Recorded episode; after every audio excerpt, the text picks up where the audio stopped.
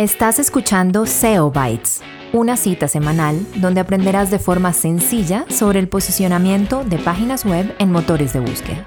Un podcast creado para ti por la agencia de marketing digital NetBangers, presentado por Camilo Ramírez y Blas Gifun. Hola a todos, bienvenidos a un nuevo episodio de SEO Bytes. Yo creo que algunos de ustedes ya nos habían escuchado. Este es nuestro primer episodio en audio. Decidimos lanzarnos y estar aquí en YouTube porque nos lo han pedido, porque muchos nos han dicho que en audio no pueden comentar, preguntar, que quieren saber un poco más, proponer temas, dudas, en fin.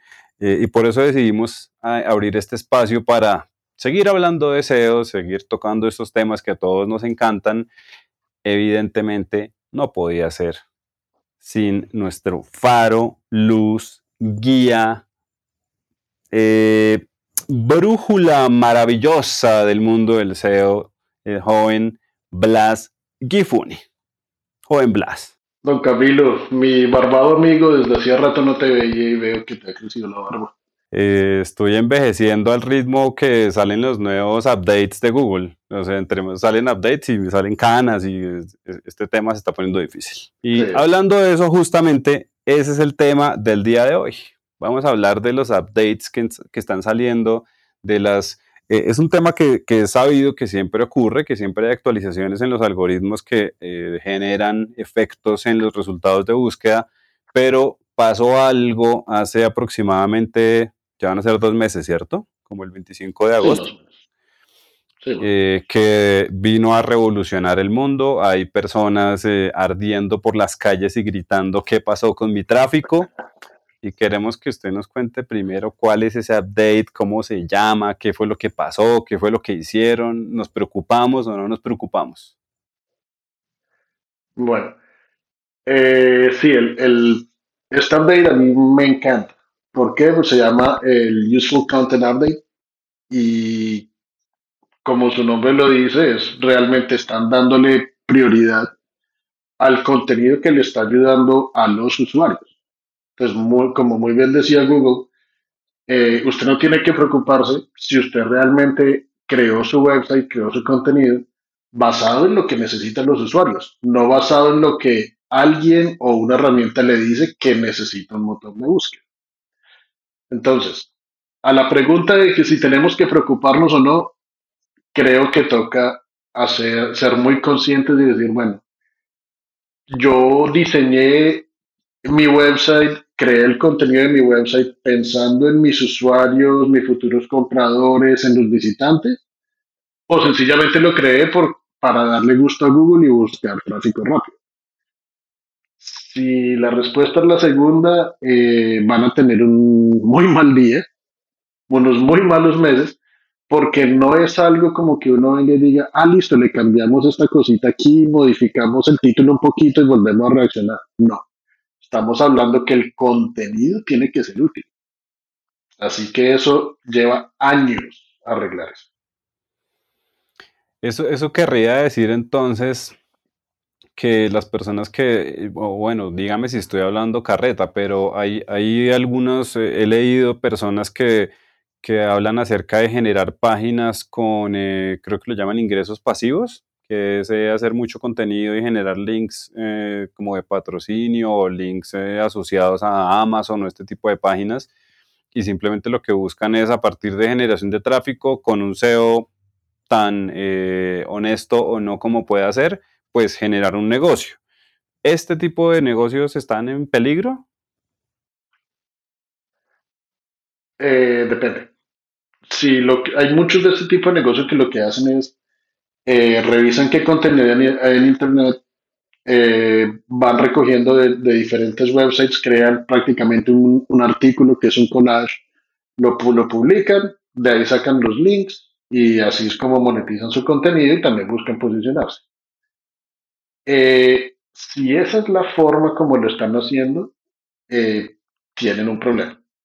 Ahora, si hacen eso, pero adicionalmente agregan un punto de vista que realmente trae una nueva visión del tema o tiene una forma diferente de cómo se está hablando el tema, cómo está solucionando el problema, de pronto traer otra herramienta nueva, de pronto, ahí en ese caso, están dando información que va a ser útil para el usuario. Entonces, eh, lo mismo, no es, no es tanto como Google me va a penalizar o no, es que tanto le estoy ayudando al usuario. Si ya hay 300 artículos iguales, solamente que en diferente orden los párrafos, ninguno, solamente el primero o el segundo que aparezca van a ser útiles. Y eso. Nosotros aquí en el podcast eh, eh, y ahora en esta versión eh, en video hemos siempre tratado de partir el universo en qué pasa con las personas que tienen su pequeño negocio y generan contenido de cierta forma y tenemos también las grandes compañías que tienen su forma de trabajo. ¿Cómo les va a afectar a cada uno? Yo cuando tengo mi página y soy un pequeño productor del producto que sea, del servicio que sea, tengo una intención, tengo unos recursos muy particulares para hacerlo, ¿cómo me afecta eso? Que más o menos ya me dio la respuesta. Y en el mundo de las compañías en las que yo me atrevería a decir que hay una manera de construcción o de generación de contenido industrial, porque hay como un enfoque un poco más, eh, hay que hacer tantas piezas de contenido mensual de tanta dimensión, eh, basados en un keyword research, que tal cosa. ¿Qué va a pasar con esos dos universos? ¿O qué está pasando? ¿O qué pasó? Bueno, eso es una, pregunta de, de varias aristas, como dirían algunos personajes. Eh, personalmente creo que no debería variar mucho en los dos escenarios. ¿Y por qué digo esto? Porque cuando el contenido está bien hecho y hay una estrategia detrás de ese contenido, hay una razón por la cual estoy escribiendo un contenido, estoy pensando en el, usuario. Ahora, eh, sí, creo que usted fue el que me contó que en algún momento un distribuidor de carros estaba pensando en poner artículos acerca de salud. Eh, ¿Qué tiene que ver lo uno con lo otro? como dice, estamos mezclando peras con manzanas, eh, donde si, si nos damos cuenta, no es como que Google hizo cambio del algoritmo A ahora hizo el cambio el algoritmo B y estos dos no se hablan. Todos los cambios de algoritmo que Google va haciendo están interrelacionados. Entonces, desde hace rato habíamos viniendo hablando acerca del EAT, lo que era el Expertise, Authority, uh, and Trust. Eh, ¿Qué es lo que pasa? Igual, si, el contenido está, está creado para motores de búsqueda de un tema del que no tengo razón no tengo ni idea, mm, solamente lo estoy haciendo porque alguien dijo tenemos que crear 7000 blogs de aquí a final del año porque necesitamos tráfico al website. Pues no hay esa conexión de yo soy una persona con autoridad, yo soy una entidad que tiene autoridad, conocimiento, soy experto en esto. Realmente si revisan los analíticos, probablemente esos blogs que no tienen nada que ver con lo que hacen, no les está generando tráfico. Entonces, ¿qué es lo que va a pasar? probablemente se van a dar cuenta más rápido que el 70-80% de su contenido es malo y a la hora de la verdad deberían quitarlo una vez. No por, no por optimización, no por SEO, quítelo por, por ser buena, buena compañía. Por hablar de lo que Por decencia. Sí. Ahora, al, al, pequeño empresario, ¿qué es lo que le digo? O al, que tiene su, su website pequeño eh, a mí siempre me ha gustado mucho la analogía del pequeño empresario contra la, multinacional. Es que el pequeño empresario haga de cuenta está en, una, en, una, en un velero pequeño y está peleando contra un transatlántico. Entonces, si el velero tiene que girar un poco, pues se va a demorar, no sé, un par de minutos o no sé. Mientras que un transatlántico es cuestión de días. Haga de cuenta, se me cayó mi gorra en el transatlántico, olvídese, en el velero, pues se puede dar el gusto y lo recoja. Entonces, ¿qué significa eso? Para el pequeño, para el pequeño empresario, pues vuelva a pensar en su producto.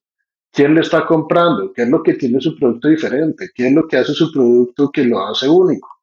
Revise cuáles son las necesidades de sus, de sus compradores y desarrolle una estrategia de contenido basado en eso. No importa contra quién esté compitiendo, es su producto. Usted sabe más de su producto que nadie, que, que cualquiera otro, que cualquier otro. Y pues su competencia y usted van a tener la misma información o información muy similar de quien compra, pero ustedes están viendo una solución desde su punto de vista. Entonces piensen más en su producto y cómo su producto le está ayudando a las personas. Perfecto. Em, ¿Cómo? Ah, perdón, perdón, ah, ah, continúe. para, para las compañías grandes va a ser muy divertido porque eso se va a armar la de Troya. ¿A qué me refiero con eso? Porque todo el mundo está acostumbrado a decir, es que si este keyword no tiene 10.000 visitas, 10.000 búsquedas al mes, no nos sirve. Pero es que Google desde hace rato se, se olvidó de los keywords. Ellos están hablando de entities, están hablando de temas, están hablando de clusters, y nosotros seguimos haciendo análisis de keywords. ¿Por qué? Porque el keyword está basado en lo que el motor de búsqueda quiere, no en lo que el usuario está buscando. Ok, pero ahí le tengo una pregunta, ¿y cómo, es decir, al final el, la búsqueda de keywords tan cortos o largos como puedan ser, pues si daban una guía o una idea de lo que estaba buscando la gente para uno igual tener pues una forma de trabajo, un orden, porque pues digamos que en una compañía pequeña yo puedo escribir sobre lo que me parece, pero una, una multinacional o una compañía de consumo masivo, pues tiene que atacar muchos temas y, y, es difícil o sería difícil dar una consultoría diciendo, eh, no sé, el tema es este que se me ocurre. ¿Cómo, cómo entonces hacer esa investigación o, o hacia dónde debe girar uno eh, su norte en la generación de contenido? ¿Cuál es la referencia para poder llegar a esa información? Es que es una buena pregunta y sobre todo porque toda la industria siempre ha estado basada en, en las métricas que nos dan las herramientas. ¿Qué es, lo que, ¿Qué es lo que te toca empezar a mirar? Hay cosas como, por ejemplo, herramientas, tenemos que diversificar las herramientas, hay que salir un poco de las herramientas de SEO. Podemos ver herramientas que analizan realmente cómo, cuáles son las, las, los datos comunes entre la audiencia que nos gusta a nosotros cuáles son los datos comunes que tiene la audiencia que, que revisa el sitio de nuestra competencia. Eh, hay, hay, muchas otras formas de, de buscar eso. Eh, por ejemplo, hay, ahorita hay algo que yo, yo he empezado a hacer y hay mucha gente que lo empieza a hacer, y es hacer estrategias de contenido basado en cero, en, cero volumen de búsqueda.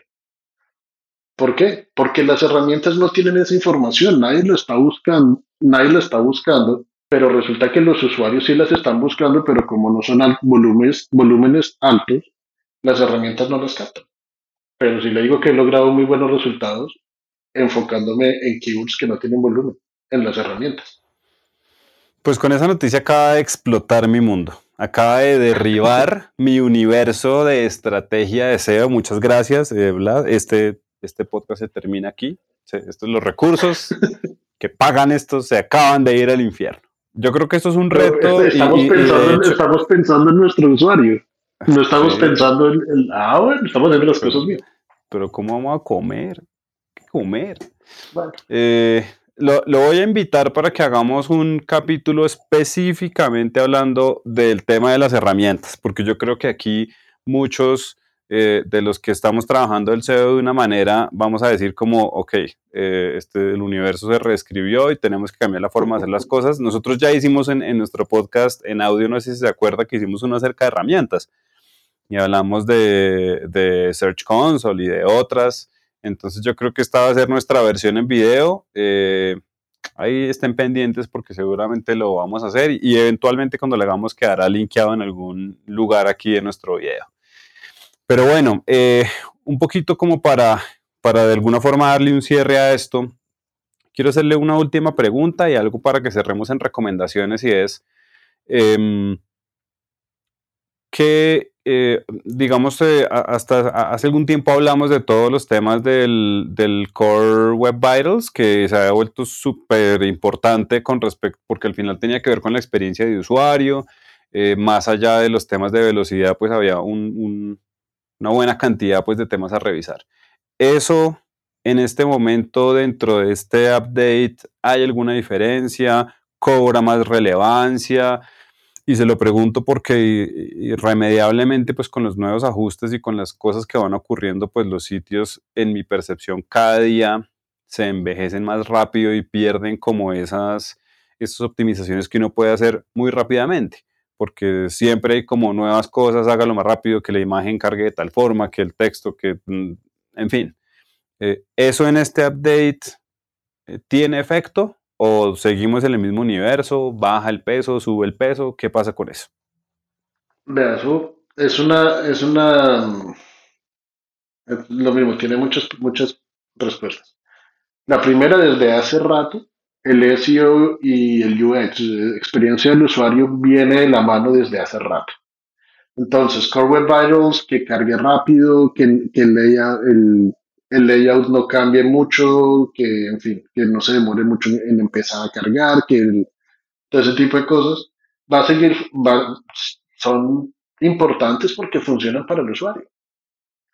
No significa que ahora que salió este content update no voy a hacer nada para de velocidad. No, todo está, todo está unido. Eh, ¿qué, ¿Qué es lo que, por lo menos a mí me pasó mucho aquí, que apenas salió Cover Vitals, empezaron a inundar a mis, a mis clientes, no, que es que sus Cover Vitals eh, están malísimos y toca subirlos y no sé qué y toda la cosa. Mis clientes obviamente alarmados y no, es que no es una sola cosa. Ya nadie sabe realmente cuántos, cuántos ajustes hay en el algoritmo de Google. Son cientos de, de, ajustes, no es porque mejoré un segundo, entonces ahora posiciones de primero. No, si el contenido es basura, va, a seguir apareciendo o no va a aparecer nunca. Eh, y eh, por otro lado, pues sencillamente es volver a pensar, realmente el, website tiene que estar pensado en el usuario. Le estoy haciendo la vida fácil a mi usuario para que convierta en el website, sí o no. Le estoy dando información que le interese, sí o no. O a ella. Eh, estoy dando información que les va a ser útil y no tanto información acerca de, mi compañía, así como tipo gorila pegándome en el pecho, ay, es que soy lo mejor y no sé qué más, a mí no me importa. yo, tengo, yo tengo un problema, necesito una solución, ¿usted la tiene o no? Es eso. Ok. Bueno, eh, pues otra pregunta, ahora sí, de verdad, para cerrar. ¿Cómo yo sé si me afectó o no me afectó el, el famoso update? ¿Cómo puedo saberlo? Bueno, ahorita ahorita eh, no sé si ya si este update ya fue hecho por lo menos al día de hoy, octubre 27. No sé si, si ya salió para otros idiomas que no sea inglés. Esto porque es importante, porque parte del update es que ya Google está leyendo todo el contenido de la página y entiende muy claramente de qué se trata todo el contenido y cómo está interrelacionado todo. No era como antes que miraban algunos sitios específicos y alguna cantidad de bytes. Eh, incluso subieron la cantidad de, de, de, recursos o, por de subieron la cantidad de megas que Google va a hacer el crawl de un una página. Eh, prácticamente está leyendo todo. Entonces, eh, ¿qué, qué, qué, ¿Cómo puedes saber? Sigan revisando su, Google Search Console. Eh, yo pensé que ellos dijeron, no, va a salir en tal día y el rollout termina a tal fecha. Incluso hasta hace unos días vi que un, sitio de los que manejo se cayó en un keyword. Ahí sí, ahí sí mantengo keywords porque los manejo como, como, como tema. Ah, ah entonces sí los usa, ¿no? Sí, pero no creo el contenido basado en ellos. Eh, pero pues uno tiene que andar mirando ahora, si realmente fue afectado el sitio completo, no un keyword, sino el sitio completo, usted va a ver que es una caída vertiginosamente horrible. Ok, perfecto, sería la forma de saber.